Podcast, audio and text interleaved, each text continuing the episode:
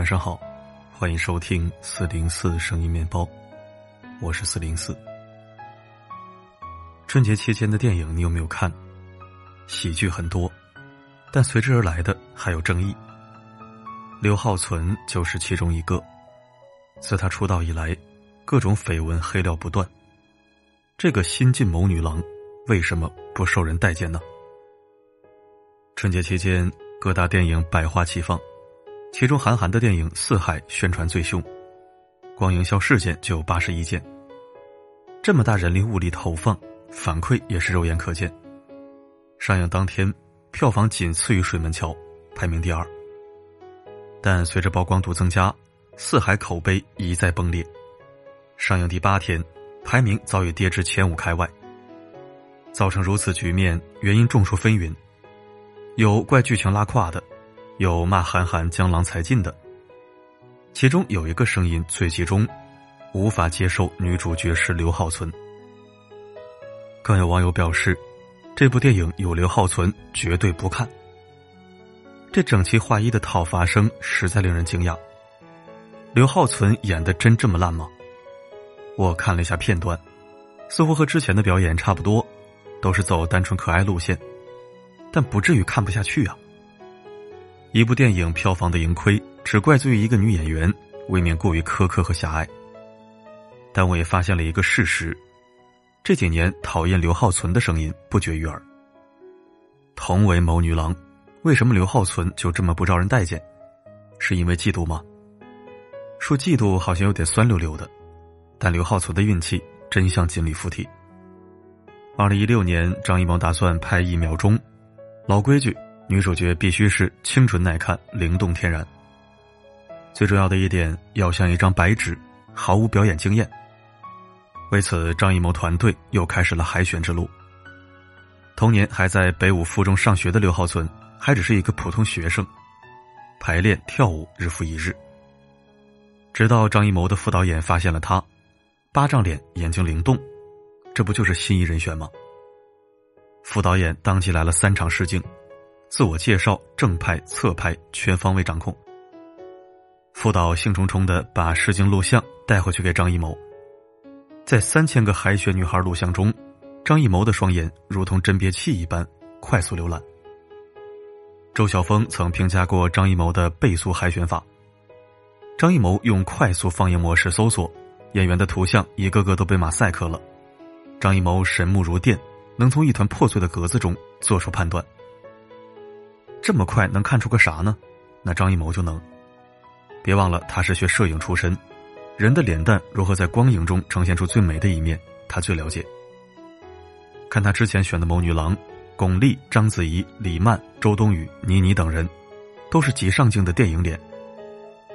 很幸运，刘浩存被选中了，但因为电影延期开拍，张艺谋对刘浩存说：“孩子，你先回去上课，记住期间不要接拍任何影视剧和广告，因为我们之后可能还会来找你。”刘浩存点点头。回去上课排练，最后考上北京舞蹈学院。两年后，张艺谋想起刘浩存，又找到他，得知刘浩存一直在老老实实的上课，张艺谋感动坏了，马上安排集训甄选女演员。多年的舞蹈经验让刘浩存掌握了演员的入门密码，他情感到位，模仿能力强，再加上长着谋女郎的脸蛋，优选条件让他脱颖而出。不久，张艺谋就宣布。一秒钟，女主角为刘浩存。张艺谋待刘浩存真如闺女一般，含在嘴里怕化了，捧在手里怕摔了。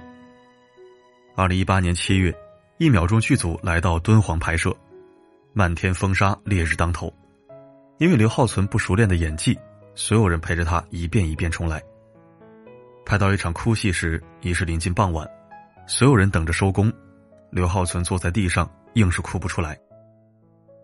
执行导演提醒他还有十五分钟，张艺谋马上制止，这话还是少说，小孩不懂事儿，你说这干嘛？拍不好明天再来，后天再来。接着张艺谋做些清场工作，让人散开，然后极耐心的对刘浩存讲戏，这场戏终于顺利拍完。张艺谋第一个带头热烈鼓掌，很不错，真的很棒。而当年的章子怡就没这么好运气了。拍摄《我的父亲母亲》时，章子怡也是哭不出来。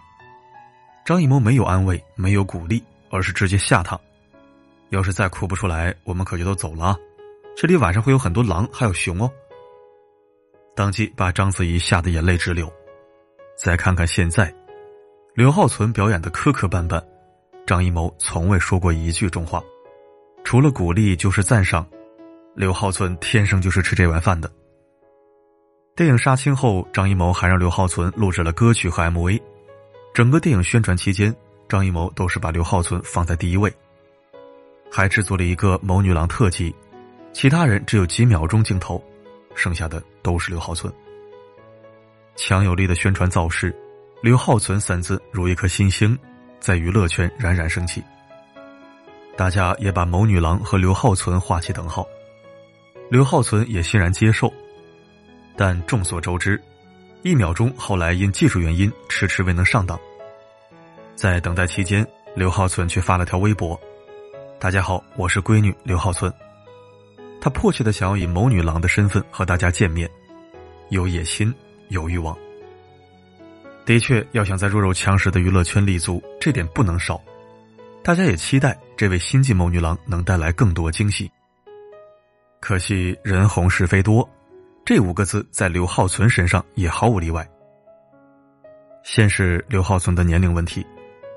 二零二一年，有人质疑刘浩存改年龄是为了进零零后小花圈子。随后有疑似刘浩存的小学同学在下方回应：“小学同学，我九八的，真的改了，特别羡慕。”而翻开刘浩存百度百科，发现年龄的确存疑。随着各路声音的出现，刘浩存改年龄的行为逐渐败好感。这场风波还未完全散去，刘浩存父母又出事了。二零二一年七月份，有传闻他父母开设的舞蹈培训班因为不当操作导致一名女童下肢瘫痪。后来有媒体找到了相关裁判文书，证实了事情的真实性。事发在二零一二年，女童父母进行上诉。并要求刘浩存父母赔偿二百一十五点九万余元。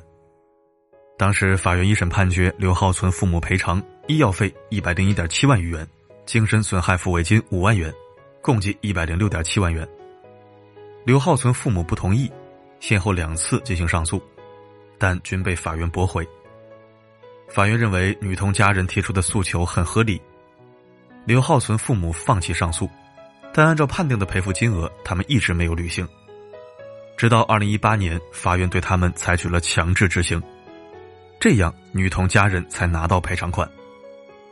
巧的是，在这一年，刚好是刘浩存拿下《一秒钟》女主角的时候，一时激起千层浪。网友们将女童和刘浩存的生活进行了对比。这六年里，女童的上学、放学均由父母接送，日常生活也无法自理，而刘浩存头戴皇冠拍毕业照。脖子上的围巾也是有名的奢侈品。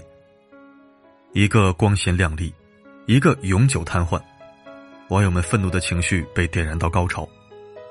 刘浩存怎么能心安理得的做个小公主呢？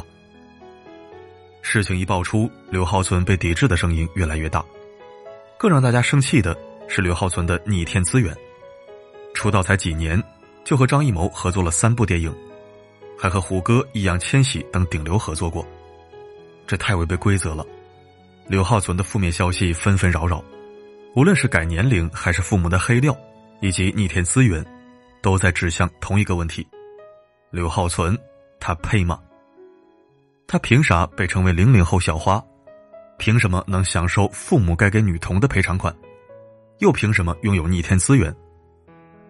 有很多客观原因，但最主要的是刘浩存的确撑不起该有的名号。也无法让很多人真正喜欢他，原因有二：第一，情商太低。当时刘浩存刚演完一秒钟，主持人问他：“你觉得自己算是有天赋吗？”他笑了笑：“怎么不算呢？我们的传统文化向来讲究谦虚，尤其是娱乐圈，论资排辈。很多演技出众的演员都不敢说自己天赋异禀，你一个初出茅庐的小妮子，敢自诩有天赋？行。”那算你有自信，但在谈论其他演员时，刘浩存就想不起准确的形容词了。问他觉得张译怎么样，他是个努力的演员。问易烊千玺如何，他也很努力。但说到如果有人觉得他演的不好，批评他时，他立马回复：“批评我？为什么要批评我？我又没做错什么。”他还明确表示自己不看负评，只看好评。整个对话看下来，觉得刘浩存非常幼稚。也许有人会说他还是一个孩子，比较天真，但别忘了，娱乐圈是个名利场，他又被团队强捧着。长此以往，刘浩存无法认识到自己的缺点，止步不前，就会困在自以为是的世界里，那可就沦为笑话了。第二，刘浩存的演技也是一直没有进步，灵气有的，但也仅仅是灵气。十八岁、二十岁时可以不需要过多表演技巧，但往后过五年、十年呢？刘浩存虽然被张艺谋评为老天爷赏饭吃类型，但经历的单一、思想的浅薄，很快就在表演中露出短板。《悬崖之上》里，刘浩存是一个女特工，但看这造型，毫无女特工气场。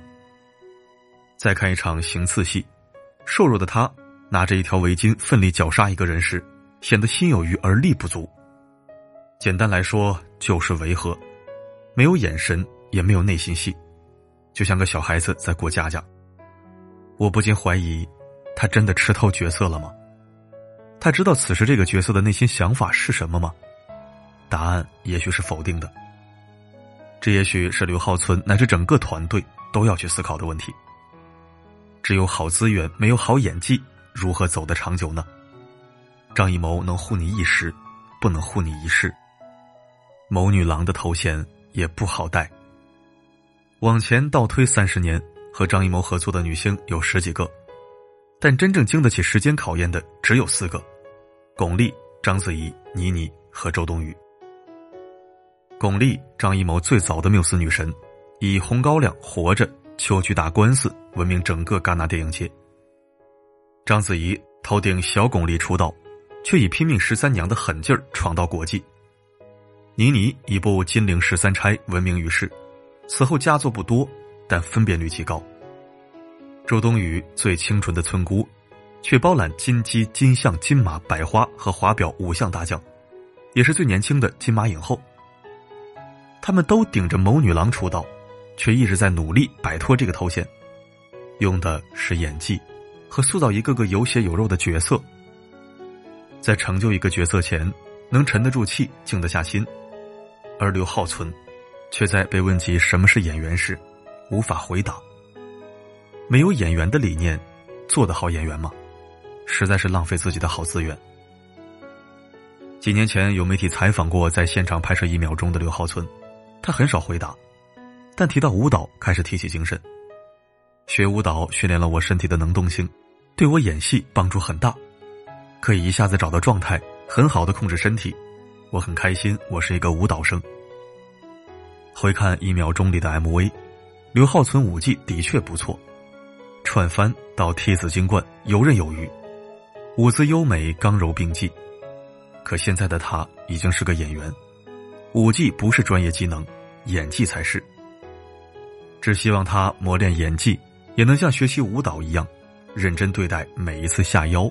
每一次拉伸，然后停止无意义的强捧，把什么是演员琢磨透了。到那个时候，也许才对得起“谋女郎”这个称号。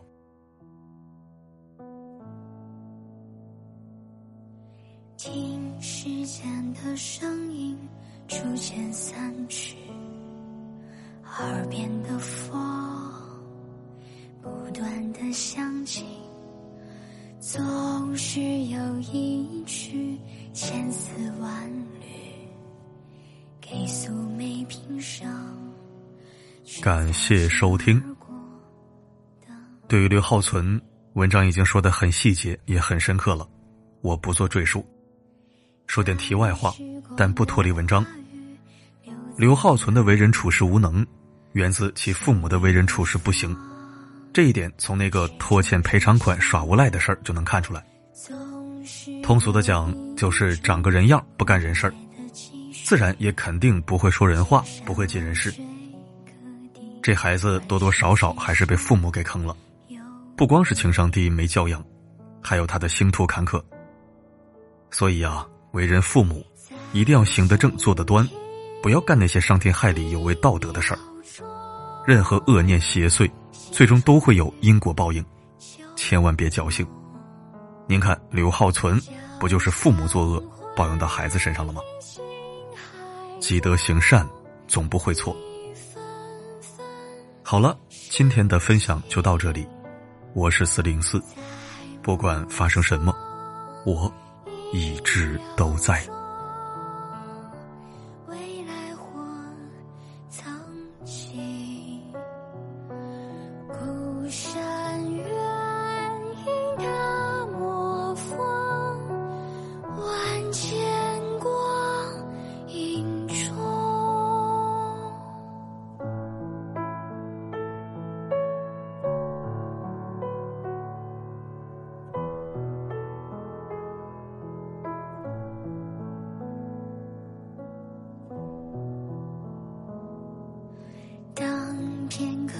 想